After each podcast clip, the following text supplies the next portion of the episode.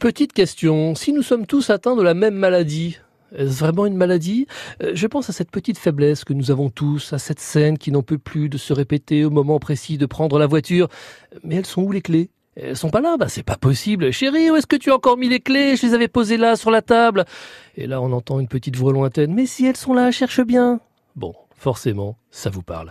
Eh bien, imaginez que cette scène traditionnelle de la vie quotidienne ne sera plus qu'un souvenir au XXIe siècle. Non pas que cette pathologie va disparaître, non, non, pas du tout, mais demain, nous n'aurons plus besoin de clés. Le sésame qui ouvrira la voiture sera toujours sur vous. Euh, regardez bien, il est au bout de votre main. Oui, ça y est, vous y êtes. Demain, nous ouvrirons nos voitures avec notre seul doigt.